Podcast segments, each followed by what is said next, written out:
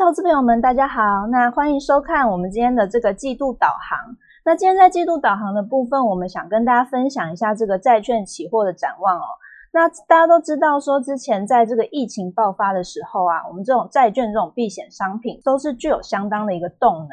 那但是到现在这个后疫时代啊，大家都在拼这个经济复苏哦。那接下来呢，在可能在美债啊、欧债，甚至英债跟澳债的部分，在这个经济复苏的状况之下，我们到底还有没有什么一个操作的空间呢？那很高兴今天就是跟这个易中经理在这里和大家一起分享一下这个债券期货。各位投资朋友，大家好。那呃，接下来呢，我们可能就先看到简报的这个部分。好，那在简报呢，我们这次的题目是后疫时代的拼复苏。我们知道了，其实在疫情还是延烧，但是疫苗在去年十一月就有一些进展。那包括美债或欧债，我们看到去年第四季的表现好像有一些分歧。哈，对，那这等下的简报就会针对这一部分还有第一届展望做深入的分析。嗯，首先这边我们可以先看到一下，我们债券其实有各种的合约。那我们这里大概是把这个大家比较常见的这些指标型公债哦，包括美国啊、欧洲、英国、澳洲跟日本的十年期公债的这个债券期货合约列给大家看一下，来做一个参考。那这边一中经理有没有呃什么觉得比较重点的地方跟大家讲一下？好，那我们以美食债来说，当然它的交易所是在智商所，它的合约规格啊。是十万美元，那它的合约的月份是三个季月，但美啊美债来说是它的计价的单位是三十二分之一，所以它的最小跳动点是三十二分之零点五点，也就是十五点六五点。那这个交易时间呢，这是台湾时间，冬令的部分呢是在早上的七点到次日的六点。那另外呢，它的保证金是一千五百四十美元，那这是原始部分，那维持保证金是一千四百美元。那超额杠杆因为债券相对来说，它的波动来说啊，相对啊不会像天然气啊或一些啊一些金属商品来的大，所以它的操作杠杆通常是比较大。那以美食债来说，大概有八十八点九五。那以成交量来说呢，日均量来说，以美食债来说也有接近一百万口这样的水准，是是非常的大哦。对对，那包括欧时债也是类似的状况，他们相对来说，他们操作的杠杆啊，相对来说也是比较大。那以市场比较瞩目的就是在。美食债跟欧式债的部分。那在接下来呢，我们可以先看到，我们先帮大家整理了一下哈，在二零二零年这个债券期货的一个交易契机。那这边也是一样，就是我们刚刚把各种公债都列出来啦。那那这边有没有一中经理可以跟大家分享一下？有没有觉得哪一个哪一个债券特别的可以讲一下的？这样啊，当然我们刚提到叫市场瞩目，这就是在美食债跟欧式债的部分。那其实呢，我们这边列到主要是在央行政策。其实央行政策对于债券的这个期货或是价格影响其实是蛮大的。那如果啊以以美食债来说，我们知道在费德在九月是宣告这个平均式的通膨目标。那这样其实也意意味了，它可能预期呢这个通膨未来可能会有升温的状况。那如果我们是在九月十七号那边是做空一口的美食债，好，那在啊持有到结算日，也就是十月二十日这边进行离仓，那我们获利是一点一九点，那真啊真的啊啊结算下来就是获利整个以金额来看呢，就是一千五。这边有包括欧时债、英时债等等都有一些相关例子，这边可以给投资朋友做参考。那对这边，我们其实都看到说，我们这里的一个呃操作的这个建议都是根据这个央行的一个决议哦。那其实这个呃央行其实在对我们呃美债券来讲，其实是有很大的一个影响性嘛。嗯。那之后的话，我们可能会再跟大家提到。那这里呢，接下来我们可以看到说，我们这里再把这个刚刚提到的这些债券，我们把它做了一个总览表。那这里的部分，我们可以看到说，在过去呢，近一季美国三十债券哦，相对来说它的跌幅就特别大。那这边有没有什么重点可以跟大家提示一下的？当然，在欧洲我们知道，第一个它的疫情还是非常的严重。第二个，它经济复苏相对于美国或其他的中国这些全球国家来说，它是比较差的状况，所以它的一些避险情绪，或是说它的经济的呃今年展望还是相对保守一些。所以我们看到在去年第四季，甚至在欧央还是加码它的五千亿欧元的在经济抗疫购债计划，所以使得说在啊在第四季在欧啊欧洲的债券呢相对来说是比较强势一些，也就是上涨的状况。那在美国部分，我们知道啊，在拜登啊这边。出任之后，其实当选之后，这个政治的不确定性分老是有一些下降。那另外，在疫苗的进展，以及呢，在美国经济，我们知道，在十二月，费德也是上修它的啊去年或是今年的经济成长，所以看起来呢，这个美国经济复苏状况是比较好的状况，也是呈现了啊，在美债是比较明显的修正。是，那其实在这个就像我们刚刚一开始有提到的哦，其实，在疫情发生的时候，大概各国的这个殖利率的走势都是呈现一个比较向呃向下的一个状况哦。对，那那像现在的话呢，下半年来讲的话，各国殖利率走势其实是不同调的。这里其实也可以看到说这个。呃，特别是这个德债啦，德债的殖利率走势其实是呈现比较下滑的状况。那其其余的几个债券，我们这里提到的都是呈现一个比较走升的状况哦。对，当然这下半年啊，上半年因为疫情嘛，大家都是降息啊，不然就是要无限 QE 啊，就是宽松都持续的加嘛。那下半年就反映各国的呃，包括它疫情的控制状况，或是说它在救市的措施对经济带动的预期。啊，像美国呢，其实经济的状况就其实看起来啊，包括第三季啊，或是啊第四季啊，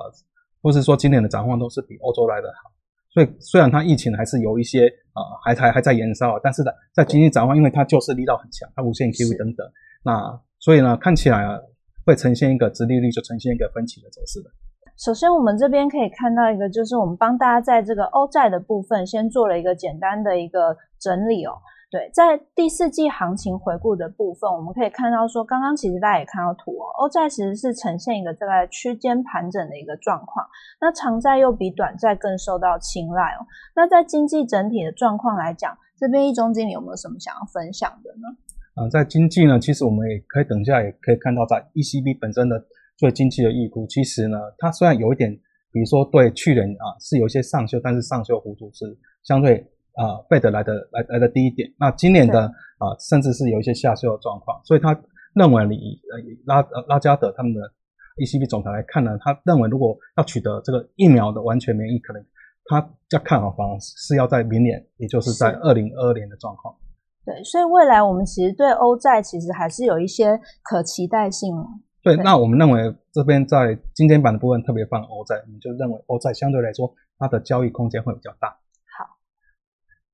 那接下来我们可以看到，说这这张图其实是让大家看一下，说，哎，欧债在区间盘整嘛，但是实际上它长债哦，其实有更更受到一个青睐。那可以看到，就是三十年债的部分，可以看到是比较具有支撑的啦。那其他像短债、比较两年期债或是五年债的部分，它的走势是呈现稍微有一点比较下滑的状况。对，接下来我们看到这个欧洲经济的部分，那就是谈到这个 GDP 哦，经济成长率。那这一块的话，我们。请看一下这个一中经理有没有什么想跟大家讲一下？那我们知道，在第二季是疫情延烧最严重的时候，所以我们看到欧洲的 GDP 通常是有季增率来看啊。那在去年的第二季大概下滑了十二 percent 左右，接近十二 percent。那第三季呢，因为疫情较低啊，那一些也解除封锁的状况呢，所以它是反弹了十二点五 percent。或整体而言呢，它的年增率还是负四点三 percent 所以整个来说，即使大反弹，还是啊远不如在疫情之前。那另外右边这个是 OECD 这个领先指标，它是反映了可能未来四到八个月的这个景气状况。那我们看到在欧元区是九十八点七三，那全球是九十九点四五，所以反映说其实欧洲的复苏力道相对来说全球还是比较弱一点。那接下来这一页，我们就看到说这个呃欧央呢针对这个。呃，疫情的这个冲击啊，那它在这个呃决策上面是有什么样的变化来支持这个经济复苏？我们刚刚讲，现在大家都在拼经济复苏嘛，对。好，那在利率方面，因为它已经负利率，其实它啊，其实在疫情发生以来，它也是维持利率这个水准不变，主要是在它的 PPP，也就是这个紧急抗抗疫的购债的规模的部分呢，它在十二月啊这边在宣布加码这个五千亿欧元到一点八五兆这样的欧元。那所以说呢，其实，但它在九月这边就有一些预预告了，所以整个资产负负债表规，我们看到呢，在啊疫情发生之前大概四点七兆这个欧元，那目前是七点零二兆。那其实如果啊跟 Fed 的资产规模啊相换算到美元，它其实是更高的。那另外就一些刚提到一些经济的预估呢，我们看到了在十二月预估呢，在去年的经济啊衰退是负七点三 percent，那虽然是比九月预期来的好一些，好，那不过我们看到在今年的预估是从五 percent 下修到三点九 percent，可见它的的确啊，不管怎样都是